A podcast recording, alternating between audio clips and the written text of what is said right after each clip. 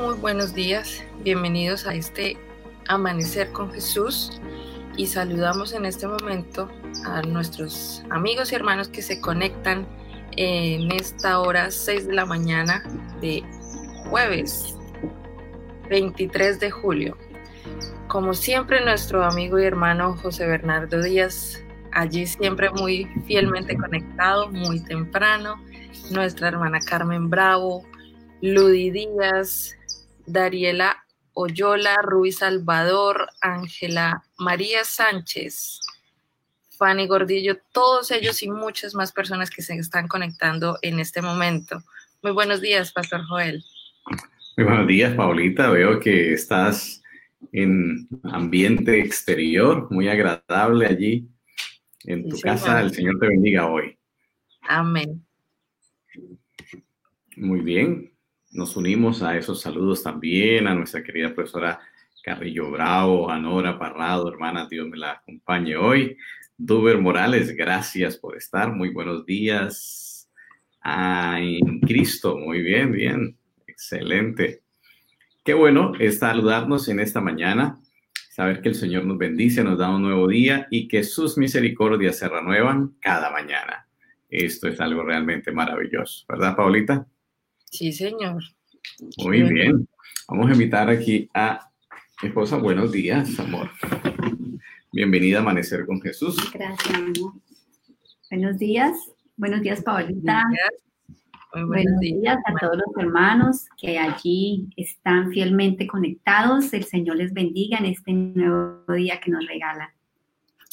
Bueno, qué bendición poder estar nuevamente con ustedes en esta parte especial que estamos hablando acerca de cómo contribuir a la atmósfera eh, celestial que necesitamos tener en nuestros hogares. Y bueno, una de las amenazas que hemos estado hablando, queridos hermanos y amigos, eh, que amenazan nuestro hogar es la falta de amor. Pero ayer hablamos que hay algo bien especial que nos dice el Espíritu y Profecía y también la palabra del Señor, que el amor debe expresarse en hechos. Por eso les enfaticé que debemos expresarlo con abrazos, con besos, ¿verdad? Que no debemos convertir nuestro hogar como en un, orfanato donde no hay caricias, donde no hay besos. Esto debemos vigilarlo continuamente y nosotros como jefes de hogar, padre y madre, debemos entonces contribuir a que ese ambiente eh, hermoso esté allí. Debemos expresar nuestro amor por medio de hechos, pero hoy quiero hablarles también que es supremamente importante que, haya un ambiente de amor, es expresarlo con palabras. Y también todo que lo que estamos sacando viene de los consejos del Espíritu y Profecía y de la palabra del Señor. Aquí en Palabras de Vida, el Gran Maestro, en la página 270, nos dice, de todos los dones que hemos recibido, ninguno puede ser una bendición mayor que este. Con la voz convencemos y persuadimos.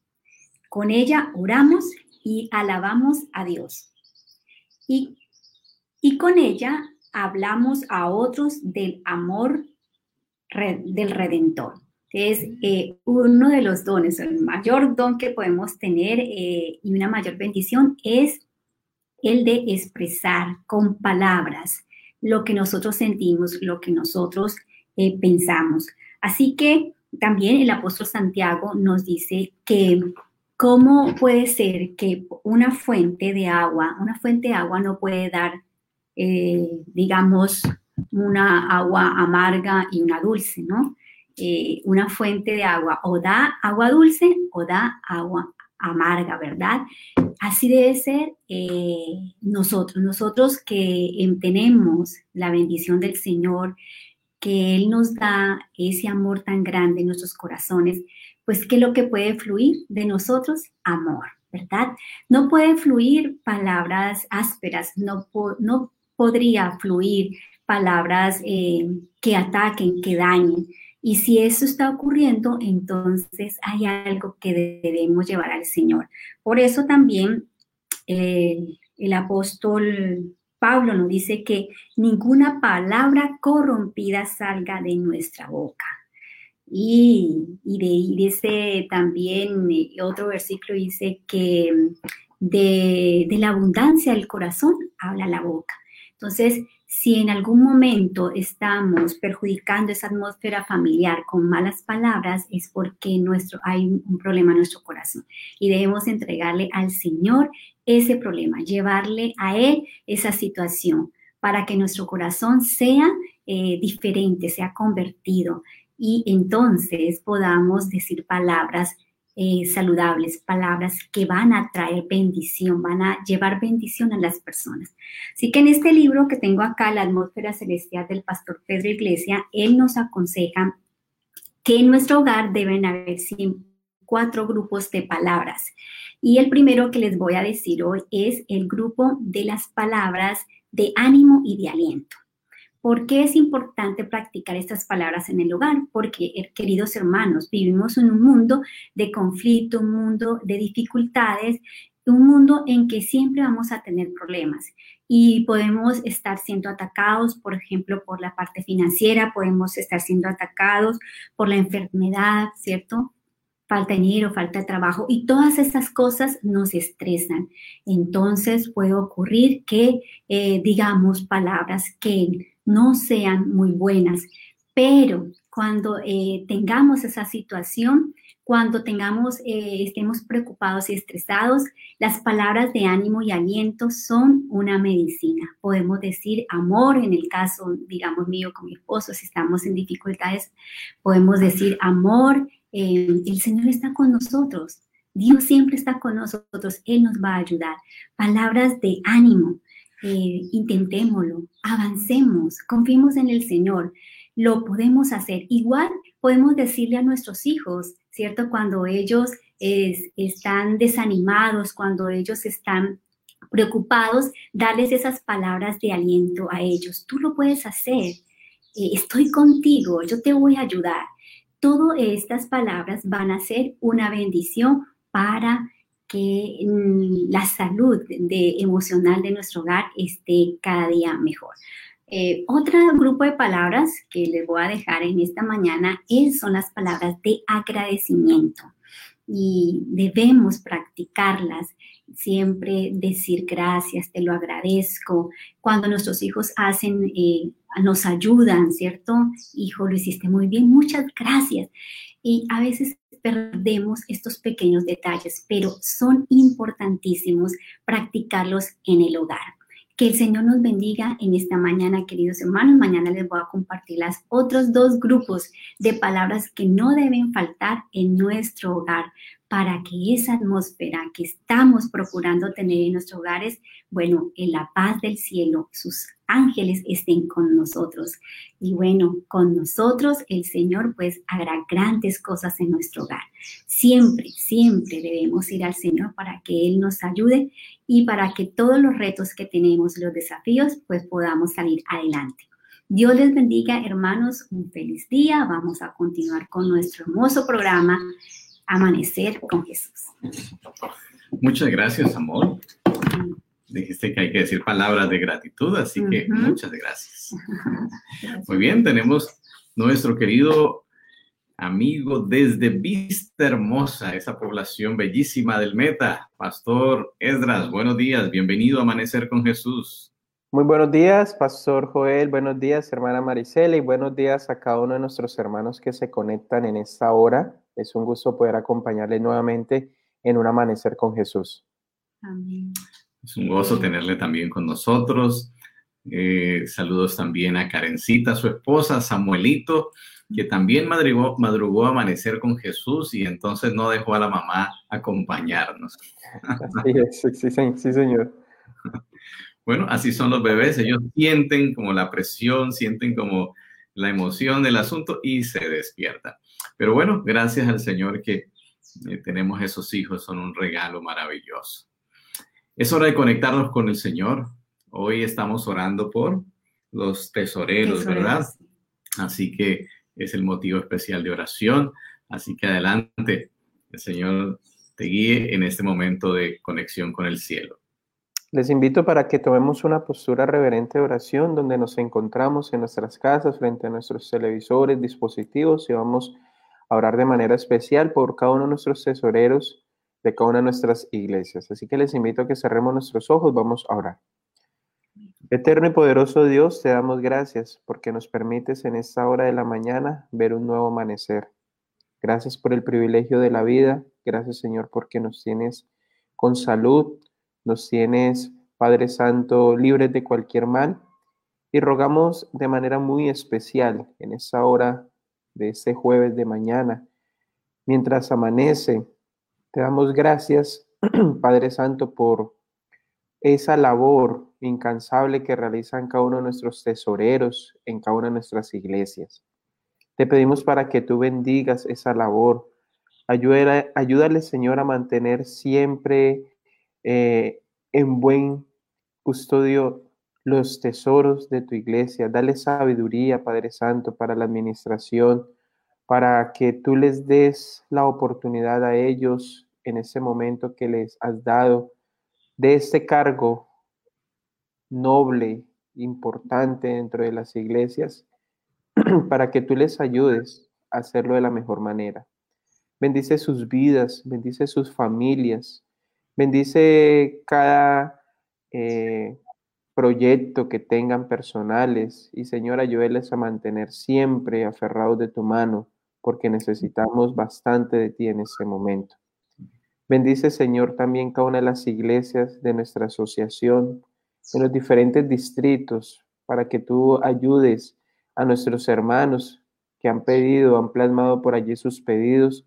Tú conoces cada uno de sus pedidos y sus oraciones. Las ponemos delante de ti para que tú contestes de acuerdo a tu santa y divina voluntad. Bendícenos en esta hora de la mañana.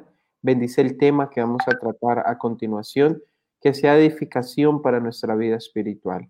Te lo pedimos y te lo agradecemos en el maravilloso nombre de Cristo Jesús. Amén. Amén. Amén. Muchísimas gracias. Este es un momento especial de oración y es también momento de saludar a algunas personas que se han conectado, a Vanessa, a Miriam, a Rocío, muchas gracias, a Ludy Díaz, también a Dora y a Antonio Rodríguez. Es un privilegio eh, orar conectarnos con el cielo y ustedes también pueden colocar sus peticiones. Al final oraremos de manera intercesora. Durante el día también oramos por ustedes y les invito también para que compartan el link con otras personas que necesitan la conexión con el Señor. Muy bien, vamos a nuestro tema hoy. La palabra de Dios siempre es viva y eficaz. Quiero preguntarles cuál es su héroe favorito del Antiguo Testamento, de la Biblia, el Antiguo Testamento. ¿Cuál es el personaje favorito?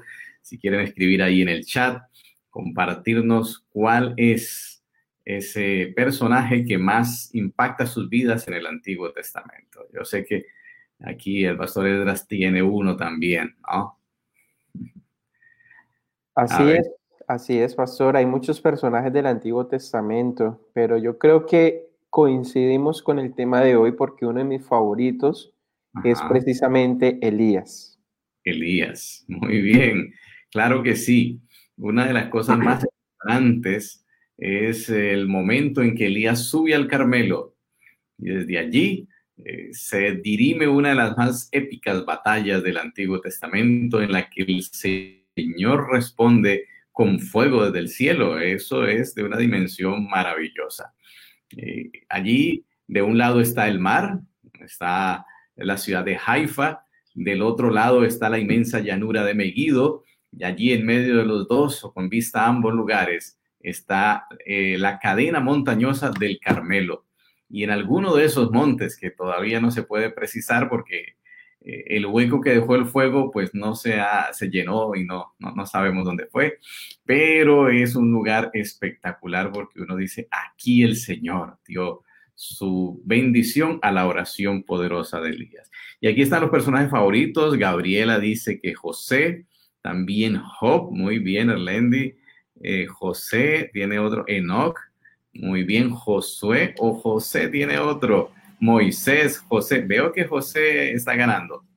Está ganando José, claro. José también es un gran un gran héroe bíblico. Pero hoy vamos a hablar de Elías. Y ahora quiero contarle que estamos cerrando nuestra sección en la que hemos hablado de la venida de Cristo Jesús. Hoy estamos cerrando esa sección. Y seguramente ustedes estarán preguntando, ¿y por qué cerramos con Elías? Eso parece extraño, ¿no?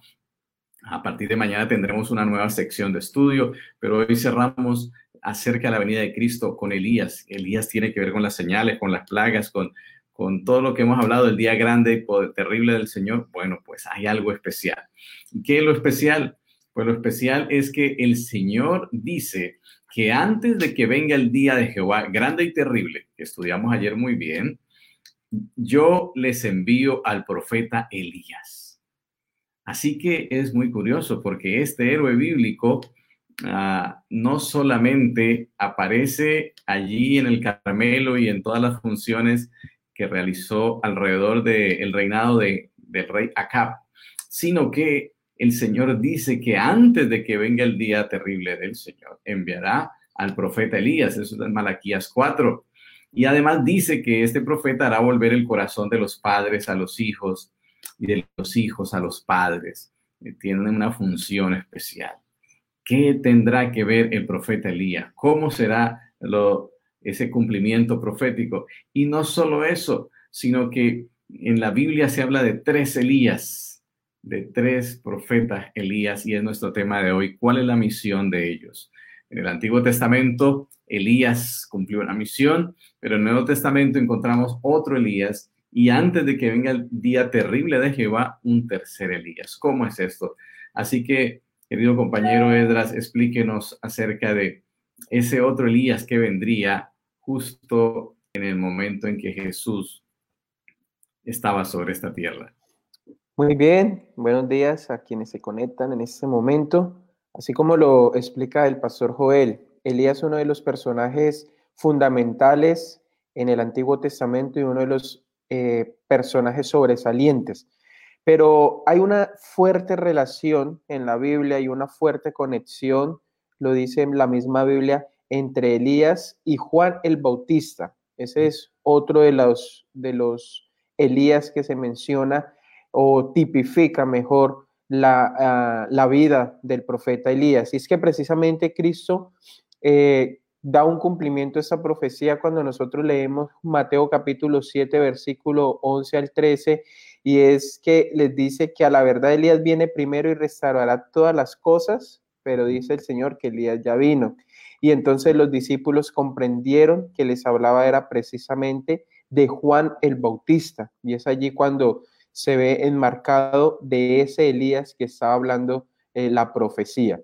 Pero cuando se le preguntó a Juan, y hay un versículo muy conocido por todos nosotros, se le pregunta a Juan si él era Elías, él dijo eh, contundentemente, no soy. Juan capítulo 1, versículo 21 dice, no soy. Y hay un versículo eh, tal vez que hemos escuchado mucho y dice, yo soy la voz de uno que clama en el desierto. Esa es la respuesta que da Juan el Bautista, enderezad el camino del Señor, como dijo el profeta Elías. Así que nosotros encontramos en el Nuevo Testamento que ese Elías, esa representación de Elías está dentro de la el ministerio de Juan el Bautista. ¿Y en qué sentido Ahora vamos a ver por qué, en qué sentido Juan el Bautista era Elías. Pues precisamente cuando nosotros vemos la, el ministerio de Elías allí con el pueblo de Israel y todo lo que hizo allí eh, por el pueblo, por, por ser un profeta de Dios y lo que hizo allí en el Monte Carmelo, nosotros vemos que eh, lo que hizo Elías fue que las personas se convirtieran su camino y cambiaran su camino o cambiaran su vida, se arrepintieran y empezaran una nueva vida en Cristo, una nueva vida en Dios, que cambiaran y se apartaran de sus malos caminos, de la idolatría y todo lo demás. En ese sentido, es que Juan el Bautista también representa a Elías, porque dice la Biblia en Lucas capítulo 1, versículos 16 y 17, que hará que muchos de los hijos de Israel se conviertan al Señor Dios de ellos e irá delante de él con el espíritu y el poder de Elías haciendo referencia a Juan el Bautista, para volver los corazones de los padres a los hijos, de los rebeldes a la prudencia de los justos, para preparar al Señor un pueblo bien dispuesto. En ese sentido es que Juan el Bautista era Elías por su misión, por su ministerio, porque Elías hizo convertir, a bueno, Dios hizo convertir muchas personas nuevamente al camino a través de Elías. Es así como eh, Juan el Bautista, eh, a través de su predicación, muchos iban a convertir al Señor y estaba anunciando la venida del Mesías. Pero cuando nosotros vamos al Antiguo Testamento, encontramos algo interesante, por lo cual eh, el profeta Elías y el personaje de Elías se hace bien interesante. Cuando Elías o lo acusaba el rey Acad, que le decía, ¿por qué turbas a Israel? Y entonces Elías dice, es que yo no turbo a Israel, sino que tu casa, tú y toda la casa de Israel, de, de Dios, ha dejado los mandamientos de Jehová y ha seguido a los Baales. Miren, hoy día muchas personas han olvidado los mandamientos de Dios, se han dedicado a ir por otros caminos, han dedicado a seguir otros Baales o a seguir a los Baales, eh, pero Israel había olvidado a Dios y se había ido en pos de la idolatría. Y encontramos nosotros que precisamente Elías lo que estaba haciendo era anunciando, diciéndole, yo no estoy turbando a ninguna a ningún pueblo, lo único que les estoy recordando es que toda la casa, todo Israel se ha olvidado de los mandamientos de Dios y ha seguido a los Baales. Y una sencilla respuesta eh, le hizo conocer Elías a todo el pueblo. Cuando encontramos nosotros esa maravillosa historia y la vida del profeta Elías, cómo el Señor lo sostuvo, cómo el Señor lo mantuvo delante de, en el desierto, delante del pueblo, delante de todos los profetas de, de Baal. Elías da un, un, texto o unas palabras que nosotros aún en nuestro momento nos, marcan mucho y es precisamente las que encontramos en Primera de Reyes capítulo 18, versículo 21, que fue una, una propuesta sencilla a todo el pueblo y le dice, ¿hasta cuándo claudicaréis vosotros entre dos pensamientos? Si Jehová es Dios, seguidle, y si Baal, id en pos de él. Eso es un, es un texto que, que, nosotros debemos tener muy en cuenta porque allí el, eh, Elías estaba predicándoles eh, a todo el pueblo y les dijo, hay dos caminos únicamente, el camino de Dios y el camino de Baal. Si ustedes creen que Dios es Dios verdadero, seguidle. Si no, pues id en pos de él y seguid el camino de Baal. Hoy en día la humanidad tiene dos caminos que escoger, el camino de Dios o el camino de Satanás, el camino del bien o el camino del mal. Así de sencillo, no hay un tercer camino. Solo está ir por el camino de Dios o por el camino de Satanás. Tenemos un gran reto en este, en este mundo porque hay muchas cosas que nos llaman la atención, hay muchas cosas que tal vez nos captan de este mundo, que para muchos son deleites, es, es chévere, es bueno, pero hay que seguir el camino de Dios, como la invitación que le estaba haciendo eh, este, Elías al pueblo de Dios. Y finalmente, cuando, cuando volvemos a, a la vida de o al ministerio de Juan el Bautista, ¿cuál era lo que estaba predicando Juan el Bautista? Sencillamente, Mateo capítulo 3, versículos 2 y 8 dice, arrepentidos porque el reino de los cielos se ha acercado, haced pues frutos dignos de arrepentimiento. Era el mismo mensaje que estaba predicando, eh, que estaba predicando Elías y era el, el arrepentimiento. Así que hay una fuerte conexión entre Elías, el profeta Elías, y Juan el Bautista como el segundo Elías de la Biblia. Y el resultado final de este mensaje, pues lo encontramos nosotros allí mismo en el capítulo 3, versículos 5 y 6, que dice que salían de a él Jerusalén y toda Judea y toda la provincia alrededor de Jordán y eran bautizados por él en el Jordán, confesando sus pecados. Así que después de ese, esa predicación, mire la conexión que existe entre Elías eh, del Antiguo Testamento, el profeta Elías, fue, predicó, eh, muchos se arrepintieron y muchos siguieron y se volvieron al camino de Dios. Ahora Juan el Bautista viene, predica de que viene Jesucristo, el Mesías, muchas personas se arrepienten y comienzan a seguirlo. De la misma manera, encontramos nosotros esa conexión entre Elías eh, del Antiguo Testamento, el profeta Elías, y el segundo Elías, que es Juan el Bautista. Y hoy también tendremos una parte importante que es el mensaje del Elías de hoy. Entonces vamos a continuar con el pastor que va a tener esta parte. Muchísimas gracias, Pastor Edras. Qué interesante, ¿no? Eh, es un paralelo precioso el que hemos estado viendo entre el Elías, eh, digamos, el Elías inicial, el Elías del Antiguo Testamento, el Elías propiamente Elías, que es el primer profeta, que su tarea es hacer volver el corazón de los padres a los hijos, en este caso, o de los hijos a los padres, en este caso, de Israel hacia Dios, ¿no? Y es lo que logra allí en el Carmelo de manera espectacular. Cuando pregunta si Jehová es Dios, seguirle, si Baal es Dios, ir en pos de él. Pero el Dios que responda y el Dios que responde con fuego es el Dios verdadero.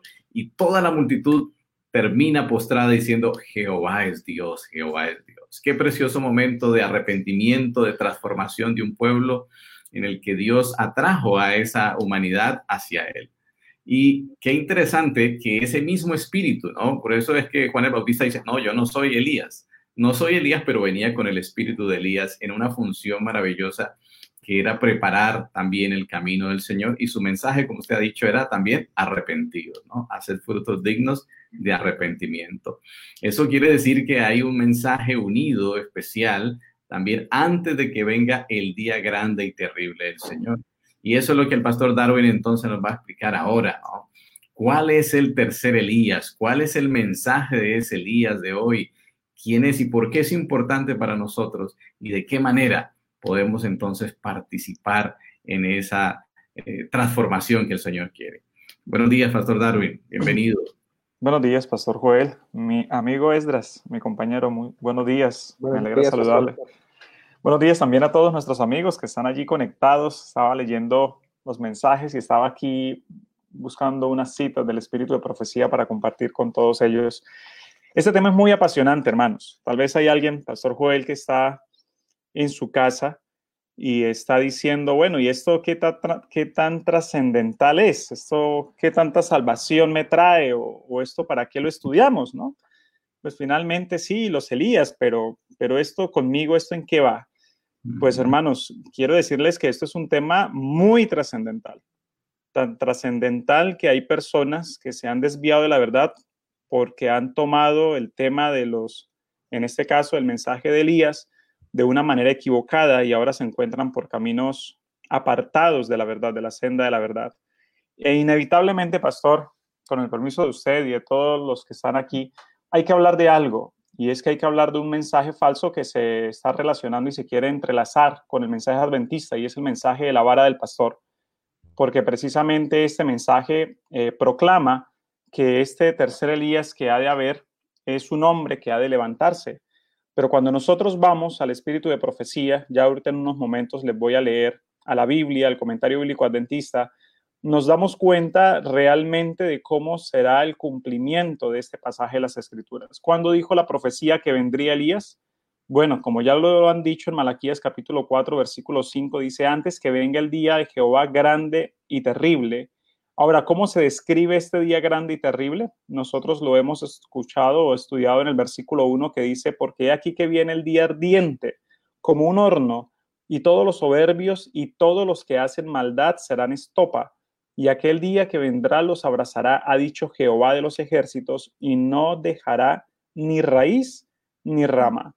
Me llama la atención porque cuando menciona sobre ese día habla del futuro, es decir, hay algo que aún no se ha cumplido, es decir, que la presencia de este podríamos decirlo de esa manera, de este Elías aún no se ha cumplido todavía en nuestro tiempo. Ha habido uno que es el primado, el original, aquel con el cual tenía su propio nombre, Elías, que vino a la tierra, como usted lo describió, que desde el monte hizo descender fuego del cielo.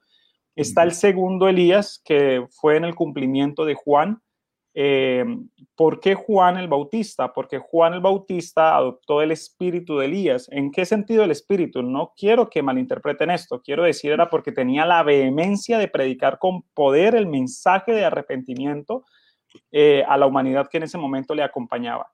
Y el pueblo, simplemente algunos de ellos, en su gran mayoría, no aceptaron el mensaje que Juan vino a predicarles, porque no era un mensaje popular que les trajera regocijo, sino por el contrario era un mensaje que les traía a ellos eh, una invitación al arrepentimiento. Y es más fácil que nos inviten a recordarnos que Dios nos ama, a que nos inviten a recordarnos que debemos arrepentirnos, porque ante la presencia de Dios somos miserables, pobres, ciegos y desnudos. Esos mensajes no calan tan bonito cuando son predicados.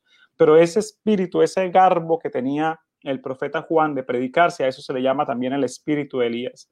Ahora, para poder entender nosotros cuál es este poder del espíritu de Elías que falta en nuestros tiempos, debemos entender el mensaje eh, del triple ángel de Apocalipsis capítulo 14, versículos 6 al 10, donde dice la primera parte, temed a Dios y dadle gloria. ¿Verdad? Es la primera parte del mensaje, porque la hora de su juicio ha llegado y adorad a aquel que hizo el cielo y la tierra, el mar y las fuentes de las aguas.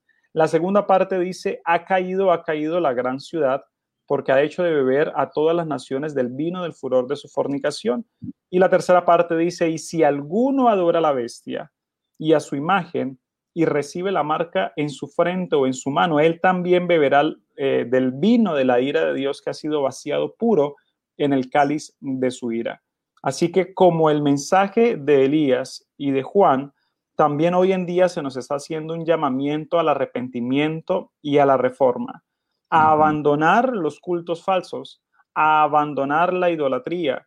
No podemos nosotros estar de parte del Señor, decir que somos el pueblo de Dios, si todavía dentro de nosotros nos pasa lo que les pasaba a los fariseos entre su época, y era que utilizaban ropas rotas para mostrar su humildad, pero por debajo de sus ropas rotas fulguraban esos rayos de, orgullo que había en sus corazones. Entonces no se trata solamente de, de utilizar una piel de camello. Lo que el Señor desea de nosotros es un arrepentimiento que debe nacer desde lo profundo de nuestro corazón.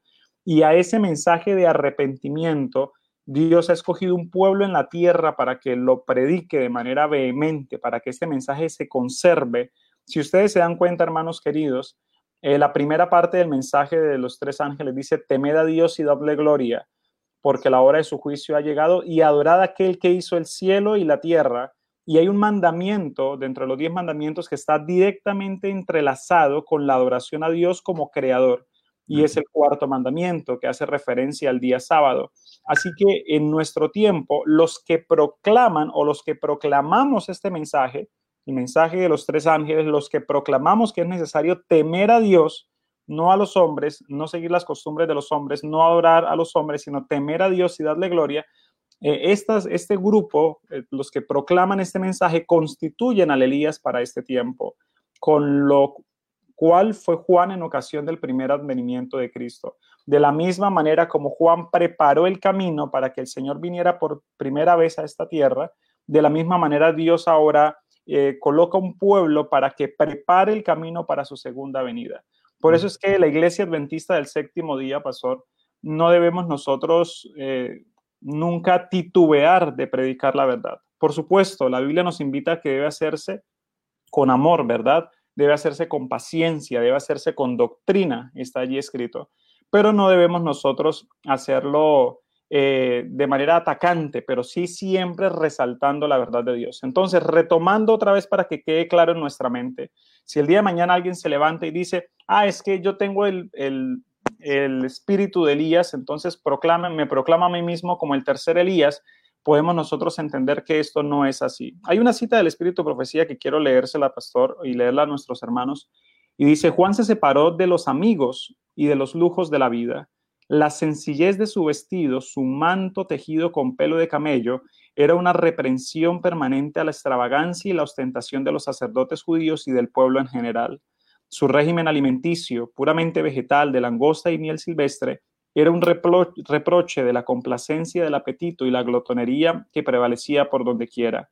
El profeta Malaquías declara, He aquí yo os envío el profeta Elías antes que venga el día de Jehová grande y terrible. Él hará volver el corazón de los padres hacia los hijos y el corazón de los hijos hacia los padres. Y sigue diciendo acá, aquí el profeta, escuchen esto porque aquí es donde el espíritu de profecía recalca lo que estamos mencionando en esta hora. Aquí el profeta describe el carácter de la obra. los que han de preparar el camino para la segunda venida de Cristo, son representados por el fiel Elías, así como Juan vino con el espíritu de Elías para preparar el camino para la primera venida de Cristo. Así que, hermanos, debe quedarnos muy claro en nuestra mente, porque muchos se levantarán y si el mismo Satanás eh, tratará de, de, vestirse como un ángel de luz y podrá hacer grandes portentos, y no está de más que algún día se apareciera, o colocar a alguien sobre la tierra haciendo grandes maravillas y diciendo que también él es Elías. Y no debemos querer esto, debemos entender. El primer Elías tuvo su cumplimiento en el Antiguo Testamento, hizo caer fuego del cielo y reprendió a la nación en su momento.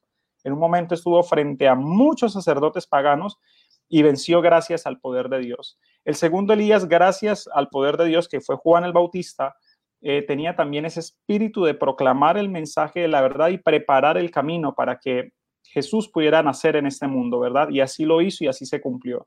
Y ahora el tercer Elías somos nosotros, aquellos que consideramos la Biblia como nuestro manual para avanzar en nuestra salvación, que creemos en el mensaje de los tres ángeles como está en Apocalipsis, ¿verdad? Como lo acabamos de leer en el capítulo 14, y que creemos que Dios nos ha dejado un mensaje especial.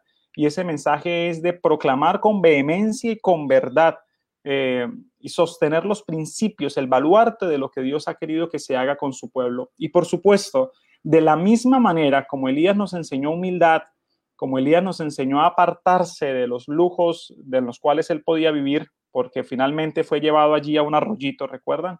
Para que los mismos cuervos le alimentaran y estuvo allí por algún tiempo y después con la viuda.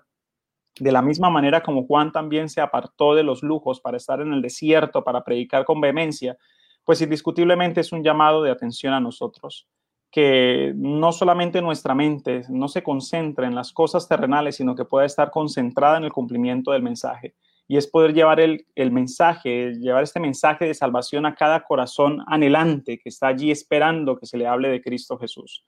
Entonces, de esta manera, debemos orarle a Dios para que nosotros podamos ser podamos tener ese garbo, esa fuerza, ese poder, como lo tuvo Juan el Bautista, como lo tuvo Elías en su momento, para terminar de predicar el mensaje en nuestros tiempos. Y cabe una invitación, pastor, todos los que nos están escuchando, la hermana Esperanza, la hermana Glency, la hermana María Edith, la, familia Triana, eh, y es invitarles, ¿cuántos de los que estamos aquí nos gustaría pedirle hoy al Espíritu Santo que nos dé la potencia y la seguridad en nuestras palabras para seguir predicando el mensaje y preparar el camino para la para que la segunda venida de Cristo sea una realidad pronto en este mundo. Pues que Dios nos pueda bendecir a todos, pastor, y que Dios nos aleje un poco de tanto lujo terrenal y nos ayude a concentrarnos en nuestra máxima meta, que es la vida eterna. Amén, amén. Gracias, pastor, por eso.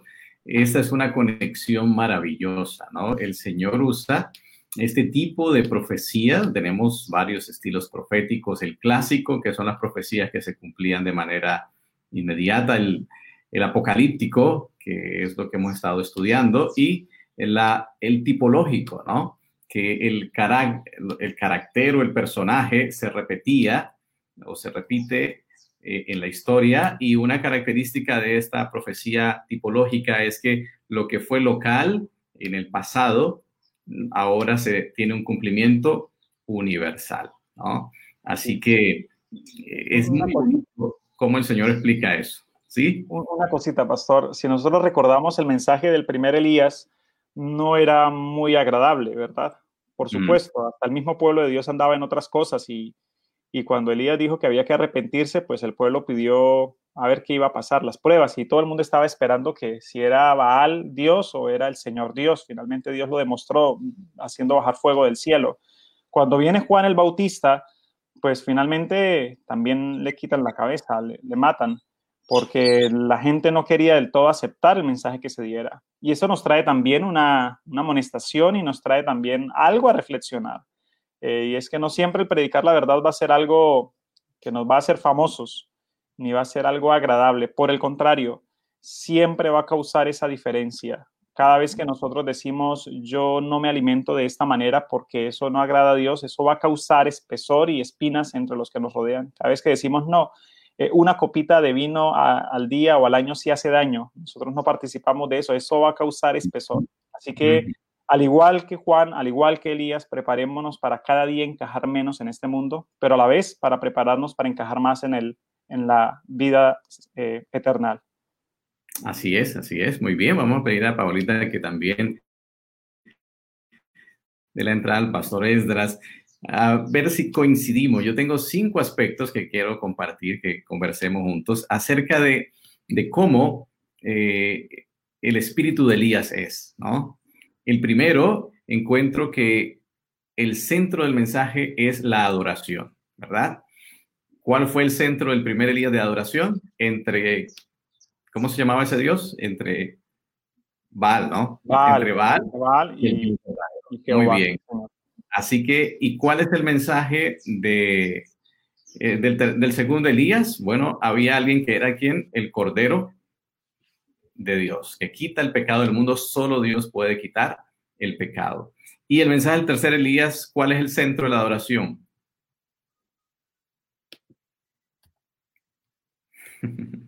¿Cuál de los dos se anima a decir cuál es el centro?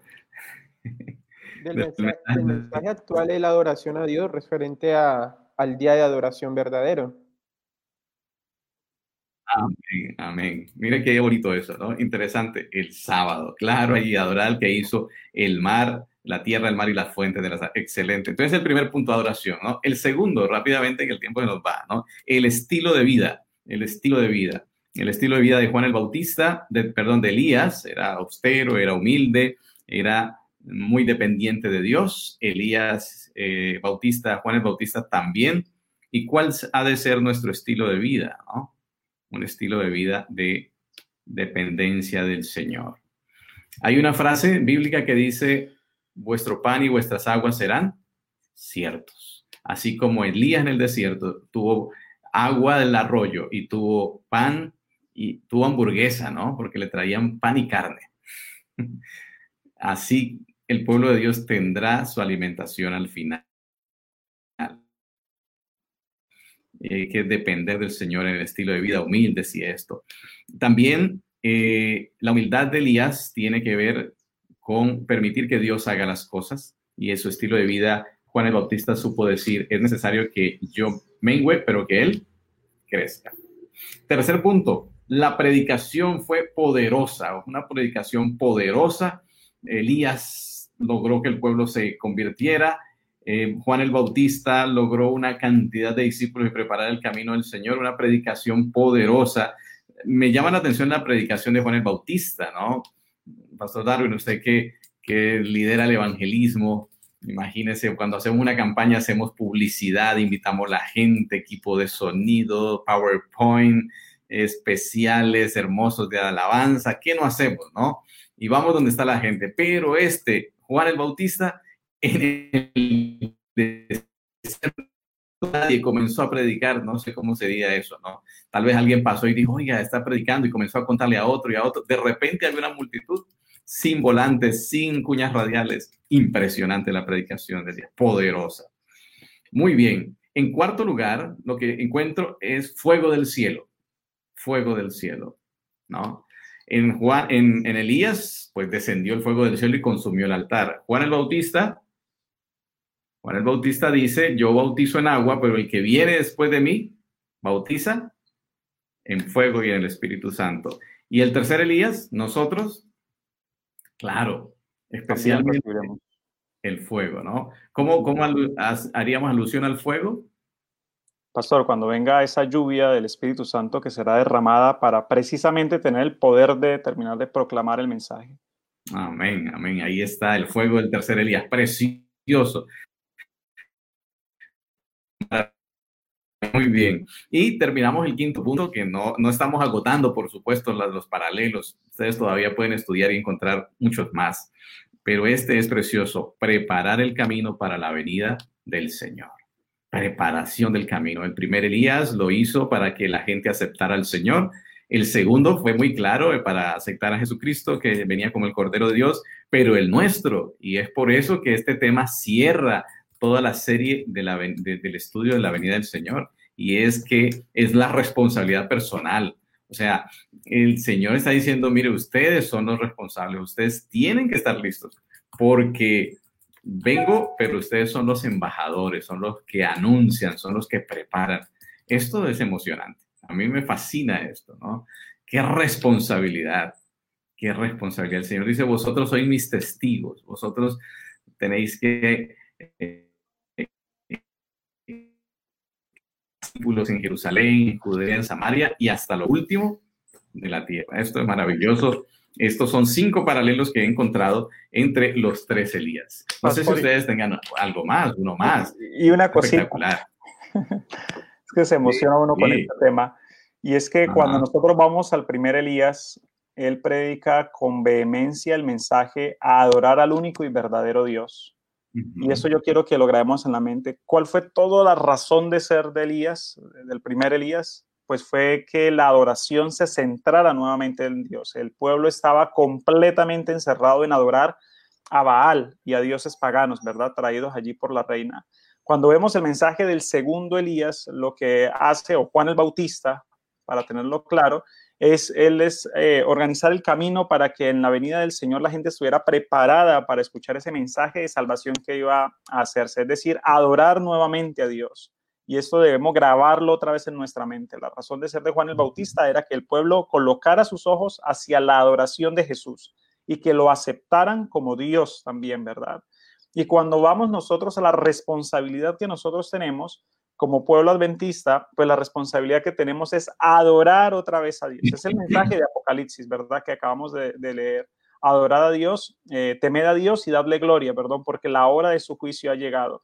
Ahora, ¿cómo se cumple la adoración a Dios en este tiempo en el cual nosotros nos encontramos? Indiscutiblemente, a través del único principio al cual Satanás le, le, da, le da piquiña que los seres humanos en la tierra guarden, y es el cuarto mandamiento, que es el sábado.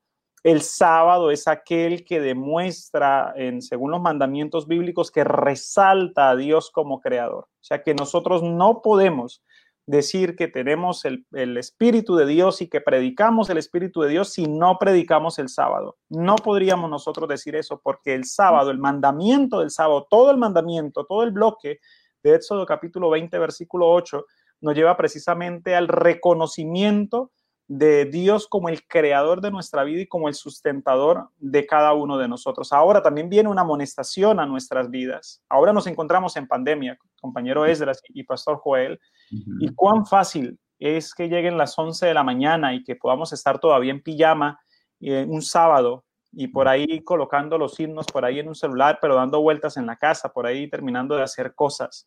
Cuán fácil es que para nuestros días el sábado haya perdido la solemnidad desde la puesta del sol del día viernes, señores, que es desde donde comienza. No comienza el sábado a las 11 de la mañana con el culto divino, no, señores. Comienza desde el día viernes de la puesta del sol, donde debe empezar a ser desde ese momento un deleite para nosotros, donde debe comenzar a ser un momento apartado para nuestra vida estamos observando el sábado realmente como Dios espera que lo hagamos, porque a eso es lo cual el Señor ha organizado esta iglesia para que predique con vehemencia y con poder su palabra, para que podamos exaltar el mandamiento donde se exalta el creador de la naturaleza, que es nuestro Dios. Así que no solamente creamos que el sábado es el día del Señor, la invitación en esta mañana es para que lo guardemos y lo respetemos, reconociendo de esa manera que a través de ese mandamiento cumplimos eh, el propósito que Dios tiene con su pueblo, contigo que estás allí al otro lado de la pantalla y conmigo, que es ser precisamente es, Elías, con el espíritu de Elías, seguir predicando eh, la venida del Señor, que será muy cierta y muy pronta sobre nuestra tierra, Pastor Joel. Amén, amén. Muy bien, el tiempo de cerrar ha llegado. Queremos pedirle a nuestro compañero Esdras que nos lea un texto con el cual queremos hacer el cierre de este llamado poderoso que el Señor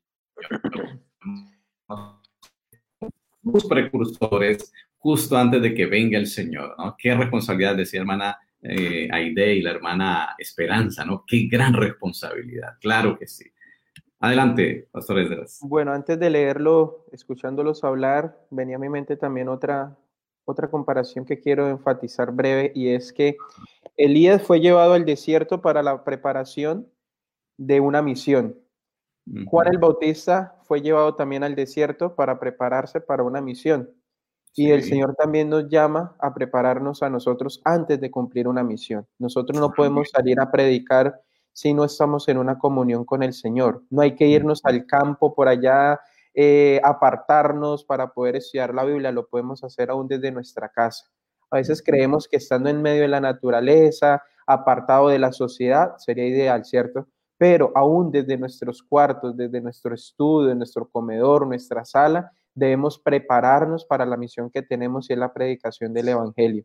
Así que me parece eh, importante esa parte también porque cuando vamos a cumplir una misión, el Señor nos llama y nos exhorta a prepararnos y Él nos prepara y es precisamente lo que quiero leer con ustedes, que es segunda, el segundo libro de Reyes, el capítulo 9, que dice, en cuanto pasaron, Elías dijo a Eliseo, pide lo que quieras que haga por ti antes que yo sea arrebatado de tu lado. Eliseo dijo, te ruego que me dejes una doble porción de tu espíritu. Mira qué interesante ver cómo no pidió nada más sino una doble porción de tu espíritu, porque sabía que era lleno del Espíritu Santo y que era guiado por el Señor. Y nosotros también podemos ser llenos del Espíritu Santo, pero debemos tener una preparación previa para ese bonito y ese hermoso momento. Excelente. Por este texto hermoso, porque es lo que vamos a hoy a pedir al Señor. Señor, envíanos una doble porción del el espíritu de Elías. Y es más fácil para nosotros en un sentido, ya tuvimos el primer Elías y el segundo Elías que fue Juan el Bautista, así que allí están esas, esas dos caracterizaciones como ejemplo para nosotros y nuestra oración ha de ser contestada porque el Señor enviará ese poder maravilloso. No es el espíritu de Elías realmente, es el Espíritu Santo que obró en Elías, que obró en Juan el Bautista, el que obrará en nosotros. Y el reino de Dios entonces estará anunciado a todo el mundo y entonces vendrá el fin. El Señor nos ayude a que esta sea una realidad